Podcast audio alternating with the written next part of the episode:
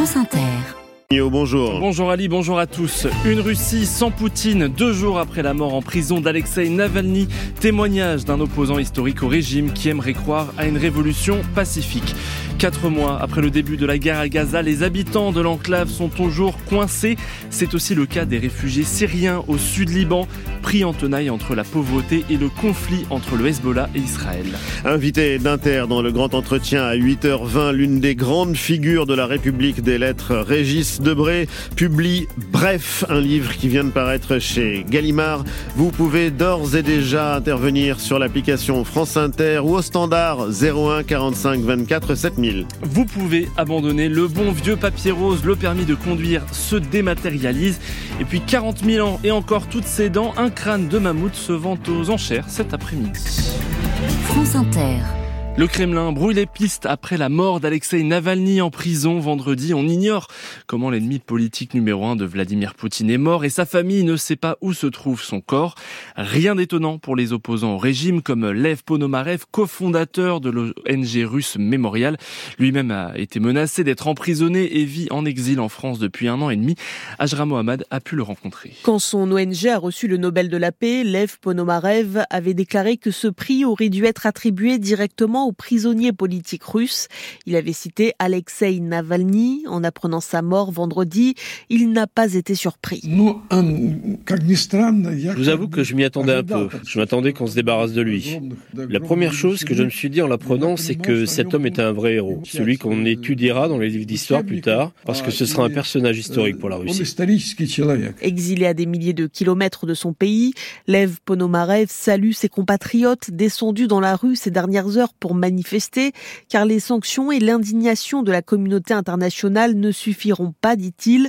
C'est à la société civile russe de se révolter.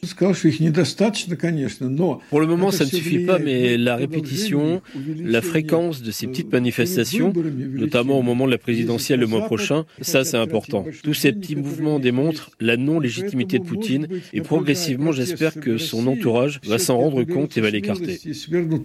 Ça prendra du temps, des années peut-être encore. Lev Ponomarev en est conscient, lui qui a 82 ans garde l'espoir de revoir un jour son pays, une Russie sans Poutine. Et en attendant, Lev Ponomarev continue le combat depuis Paris où il a fondé l'Institut Andrei Sakharov pour défendre les droits de l'homme et les libertés publiques. Le président ukrainien lance un appel pressant à ses alliés occidentaux lors de la conférence de Munich sur la sécurité. Il demande plus de livraison d'armes à son pays. Les troupes ukrainiennes ont dû abandonner hier la ville faute de moyens militaires.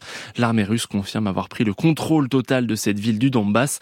Volodymyr Zelensky attend particulièrement le soutien des États-Unis. Le Congrès américain bloque toujours une aide de 60 milliards de dollars, mais le président américain Joe Biden lui assure sa confiance dans la poursuite de cette aide militaire américaine. La guerre leur colle à la peau. Les réfugiés syriens au sud Liban sont piégés dans un nouveau conflit. Le Hezbollah, soutien du Hamas, affronte l'armée israélienne dans cette zone depuis le début de la guerre à Gaza il y a quatre mois. 160 000 personnes ont dû fuir cette zone frontalière, mais impossible pour les plus pauvres comme ces réfugiés syriens que vous avez rencontrés, Noé Pignède. C'est un camp boueux à quelques encablures de la frontière libano-israélienne, des tentes de fortune en plein cœur de la zone d'affrontement. Depuis 134 jours, Houda et sa famille vivent au rythme des frappes sur les collines alentours. En Syrie, il y a la guerre. Et maintenant, au Liban aussi. La situation ne fait qu'empirer. On est terrorisé. Ma fille est devenue muette tellement elle a peur. La nuit, on sursaute à chaque explosion. Les traumatismes de la guerre en Syrie reviennent. La famille manque de tout. Khaled, la quarantaine. Plus aucune ONG ne nous aide. On a besoin de sucre, de riz, de pain. Les Nations Unies nous ont abandonnés. Pour réchauffer ces quelques mètres carrés où ils dorment à 12, la grand-mère fait brûler des déchets dans un vieux poêle à bois à côté d'El Miled. Ce père de quatre enfants est originaire de la province d'Idlib en Syrie, une région déjà ravagée par la guerre. Le peuple syrien est maudit. Notre situation était déjà difficile avant. Mais depuis le début de la guerre en octobre au Liban, la vie est devenue impossible. Avant notre départ, Miled confie son intention de traverser la Méditerranée pour rejoindre l'Europe avec sa famille. Un nouvel exil sur une embarcation de fortune au péril de leur vie. À la frontière libano-israélienne, Noé Pinette, France Inter. C'est une maladie chronique, une épidémie quasi omniprésente en France, la pénurie de médecins généralistes. Villeneuve-sur-Aisne, près de Reims, y avait alors jusqu'alors plus ou moins échappé, mais depuis le début de l'année, et c'est inédit dans cette commune et aux alentours, 4000 personnes se retrouvent sans médecin traitant, Laurent Kramer. Depuis le mois de janvier, Allô, oui, bonjour. Le docteur a pris sa retraite et remercie sa patientèle pour la confiance accordée pendant toutes ces années. Décrocher un rendez-vous médical s'est transformé en un calvaire pour les habitants de Villeneuve-sur-Aisne. 4000 patients qui se retrouvent sans médecin. Marie-Françoise Douce est pharmacienne dans la commune. Sur quatre médecins, on en a trois qui sont partis en cinq mois. On se retrouve avec un seul médecin qui a beau avoir une carrure euh, large, elle peut pas suivre. Doté pourtant de sept infirmiers une sage-femme, des kinés et ostéopathes, la maison de santé flambant neuve n'attire pour autant aucun jeune médecin. Tout le monde en cherche, euh, donc il faut se démarquer des autres. On passe en mode offensif. Le maire de la commune, Philippe Temerman, a décidé de lancer une campagne de communication pour se démarquer. Les aides à l'installation de 30 à 50 000 euros et la prise en charge de loyers ne suffisent pas à faire venir les médecins. Alors euh, il y a euh, trois mois, j'imaginais pas ça. Une vidéo avec drone, etc. pour présenter la maison de santé, le village. On a décidé d'envoyer ça dans les universités étrangères, notamment de de l'Est. Ces dix dernières années, ce sont plus de 7000 généralistes qui ont disparu en France des cabinets de consultation. Laurent Kramer. La fin du bon vieux portefeuille approche avec votre smartphone. Aujourd'hui, vous pouvez déjà payer vos courses, par exemple, et depuis cette semaine, vous pouvez présenter votre permis de conduire sur votre téléphone lors d'un contrôle routier. Cette version dématérialisée a exactement la même valeur que le document physique officiel. Vous y avez accès à condition de disposer d'une nouvelle carte d'identité format carte de crédit. Bonjour Xavier Demani. Bonjour. D'autres documents vont-ils pouvoir se retrouver sur cette application? Oui, et en premier lieu, la carte d'identité, justement. 17 millions de ces nouvelles cartes sont aujourd'hui compatibles. Les conducteurs pourront aussi probablement intégrer bientôt leur attestation d'assurance ou leur carte grise. On parle de procuration pour voter aux prochaines élections ou d'un éventuel regroupement avec la carte vitale. L'application permet aussi de générer des preuves d'identité à usage unique, par exemple pour constituer un dossier ou dans le cadre d'une procédure officielle. Enfin, France Identité doit aussi permettre à terme de réaliser tout un tas de démarches officielles et de servir de moyen d'authentification pour des services publics ou privés. Est-ce qu'on est sûr justement que c'est sécurisé? Oui, et bien plus que le portefeuille que vous gardez dans la poche ou dans votre sac en fait. L'application France Identité assure un haut niveau de sécurité et c'est même, assure le ministre de l'Intérieur, un rempart contre l'usurpation d'identité. En revanche, comme pour vos pièces physiques, vous en restez responsable, même sur votre téléphone. Mieux vaut prendre ses précautions et protéger son appareil par un code ou la reconnaissance faciale. Une précision encore, rien ne vous oblige à utiliser cette version et d'ailleurs, on est encore loin d'une disparition totale des vraies cartes plastiques. Merci Xavier Demani. 900 tonnes de batteries au lithium sont parties en fumée hier après-midi dans l'Aveyron. Le feu a pris vers 14 heures dans un entrepôt de la SNAM, une entreprise de recyclage située à Viviers, au nord-ouest du département. Jusqu'à 70 pompiers ont été mobilisés pour maîtriser cet incendie, mais l'intervention des secours va durer encore plusieurs heures, Noé Miller. En cause, la taille de l'entrepôt, 3000 mètres carrés, il y a un risque d'effondrement et ce qu'il contenait, 900 tonnes de batteries au lithium, des composants et surtout une quantité assez difficile à éteindre. Mais dès hier soir, les pompiers se sont montrés rassurants. L'incendie est circonscrit à son périmètre et les mesures de toxicité des fumées permettent aussi d'écarter tout risque. Les habitants et employés à proximité qui avaient été appelés à se confiner par précaution ont d'ailleurs pu sortir dès la fin de journée. Il n'y a aucun blessé, mais le secteur reste à éviter précise la préfecture. D'autres mesures doivent désormais être réalisées, notamment par des marins-pompiers de Marseille. Ils sont venus en renfort avec du matériel de détection très spécifique, un spectromètre de masse qui permet d'avoir un véritable laboratoire sur place. Cela va permettre d'affiner les mesures de toxicité des fumées. On ne connaît toujours pas la, la cause de cet incendie. Vous êtes toujours plus nombreux à gratter, cocher, parier. La Française des Jeux enregistre un chiffre d'affaires de 2 milliards 621 millions d'euros en 2023. Vous êtes 20 27 millions à avoir joué au moins une fois l'an dernier, et ce malgré la baisse du pouvoir d'achat et l'inflation alimentaire. Et si vous avez gagné au loto et si vous avez aussi de la place dans votre salon, vous pouvez vous payer un crâne de mammouth. C'est la pièce phare d'une vente aux enchères qui a lieu cet après-midi à l'hôtel des ventes d'Evreux. Un trophée vieux de 40 000 ans en très bon état avec ses défenses en ivoire, Laurent Philippot. Il a 40 000 ans. Il a toutes ses dents. Il a toutes ses dents. On va le vérifier ensemble, mais effectivement, j'ai l'impression que oui, oui, il a toutes ses dents. C'est une pièce exceptionnelle que le commissaire priseur d'Evreux, Nicolas Fierfort, propose à la vente ce dimanche. Et ce crâne de mammouth est dans un remarquable état de conservation. Il a été retrouvé en Sibérie. Il est en bon état? Quand on aura son âge, à mon avis, on ne sera pas dans cet état-là. Hein.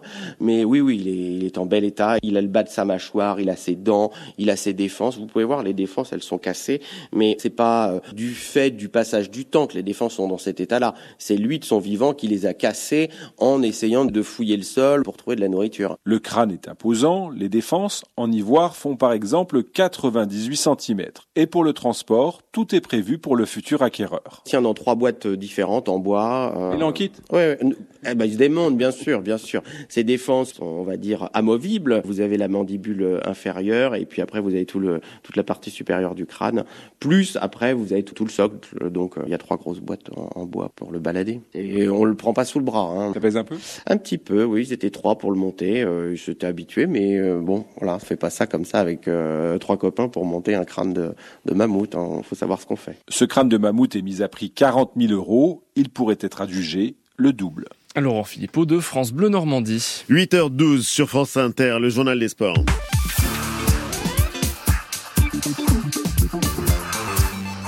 Bonjour Nicolas Perronnet. Bonjour François. Ah, décidément, rien ne le perturbe. Non, il y avait pourtant des raisons. Hein. Après 48 heures d'agitation mondiale autour de l'annonce de son départ du club, mais Kylian Mbappé a encore frappé buteur avec le Paris Saint-Germain hier soir à Nantes, l'un des artisans de la victoire parisienne, 2 buts à 0. Le stade de la Beaujoire, première étape donc de la tournée d'adieu du meilleur joueur français à la Ligue 1, qui a encore plus que d'ordinaire attiré tous les regards, Xavier Montferrand. À son arrivée à Nantes, il avait le visage fermé. Kylian Mbappé le savait, il allait commencer sur le banc, mais rien à voir avec l'annonce de son départ, assure Luis Enrique, l'entraîneur espagnol du PSG.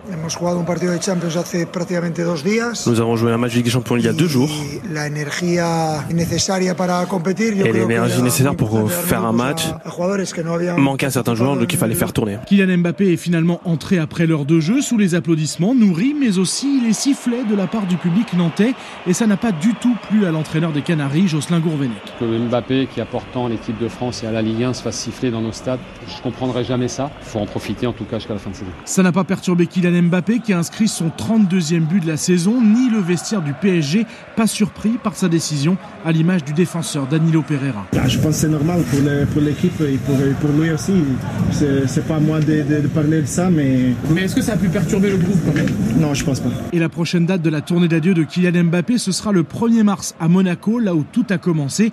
Mais avant cela, il y aura les retrouvailles avec le public du Parc des Princes dimanche prochain face à Rennes. Un PSG de moins en moins inquiété hein, pour le titre. 14 points d'avance sur Nice, son premier poursuivant avant la suite aujourd'hui de cette 22e journée de Ligue 1 qui sera marquée euh, notamment par le déplacement hein, ce soir de l'Olympique de Marseille sur la pelouse de Brest. Et c'est beaucoup plus serré en top 14 de rugby. Oui, même si certains cadors se sont ratés euh, hier, le mano à mano continue en haut du classement entre le Stade français et Toulouse, euh, les champions de France, deuxième à égalité de points, large, très large vainqueur de Yona hier 61 à 34, malgré l'absence de nombreux internationaux mobilisés pour le tournoi des Six Nations, souligne le 2000 mêlé Paul Graou. En janvier, on a fini une période où on avait nos internationaux, où on a joué des matchs de Coupe d'Europe. Et voilà, on bascule sur notre période de doublon. Et on sait à quel point c'est délicat et, l'importance aussi de cette période parce qu'on peut s'éclaircir le, paysage aussi en, gagnant et en marquant des points pour être directement dans les deux. Donc euh, on sait que c'est important. On a, on a tourné la page du, du, mois de janvier. Voilà, on attaque une période de doublon avec mais une équipe entre guillemets remaniée parce qu'on n'a pas nos internationaux. Donc à nous qui restons de, de montrer le meilleur visage pour aller chercher des victoires et continuer à, à être invaincus à domicile. Encore un match hein, dans cette 15e journée de top 14 de rugby, le déplacement euh, aujourd'hui de Toulon à Castres et puis la fin des mondiaux euh, de biathlon. Hier, l'équipe de France féminine a fait résonner la Marseillaise pour la cinquième fois en République tchèque grâce au relais. Ce n'est peut-être pas fini. Hein. Julia Simon peut réaliser le grand chelem aujourd'hui, médaillée sur toutes les courses. Si elle en décroche encore une de médailles sur la Mastart en début d'après-midi. Merci Nicolas Perronnet. Dans la série. Donc, euh, on se prépare pour les JO. C'était une assez bonne euh, mise en forme, en tout cas dans le journal des sports. C'était dans le journal de François Chagnot. Tout de suite, la météo. La météo avec Vitacitral TR+, des laboratoires Acepta. Gel réparateur pour les mains abîmées par le froid, les gels hydroalcooliques et les lavages fréquents. En pharmacie et parapharmacie. Céline Dacosta, nuages et pluie au programme sur la moitié nord aujourd'hui. Oui, c'est une perturbation qui est arrivée cette nuit par les côtes de la Manche qui concerne surtout ce matin les régions allant de la Bretagne aux Hauts-de-France. Averse soutenue accompagnée de rafales de vent pouvant aller jusqu'à 60 km à l'heure. Pour le reste du pays, ce sera encore sec mais avec un ciel qui va devenir de plus en plus nuageux à l'approche de la perturbation qui gagnera dans la journée toute la moitié nord jusqu'au Poitou-Charentes, au Limousin, à la Bourgogne et même au Grand Est où les averses seront plus modérées. Resteront au sec les régions les plus au sud avec un ciel plus ou moins nuageux, sans pour autant gâcher l'impression de beau temps qui, elle, va perdurer près de la Méditerranée toute la journée avec un petit peu de vent. Et pour les températures, l'ambiance reste toujours douce. Oui, même si ça baisse un petit peu par endroits sur la moitié nord avec la pluie. Un 15 au Mans hier, il en fera 13 aujourd'hui, mais ça reste globalement très doux. C'est vrai, 10 à 16 degrés encore du nord au sud cet après-midi. On atteindra même les 20 degrés près de la Méditerranée à Perpignan. Ce matin, c'est un petit peu plus frais au sud avec le ciel dégagé de la nuit, un 2 à 6 degrés, 7 à 12 sous les nuages plus au nord. Merci Céline Dacosta et merci à vous d'écouter Inter. Il est 8h17, géopolitique.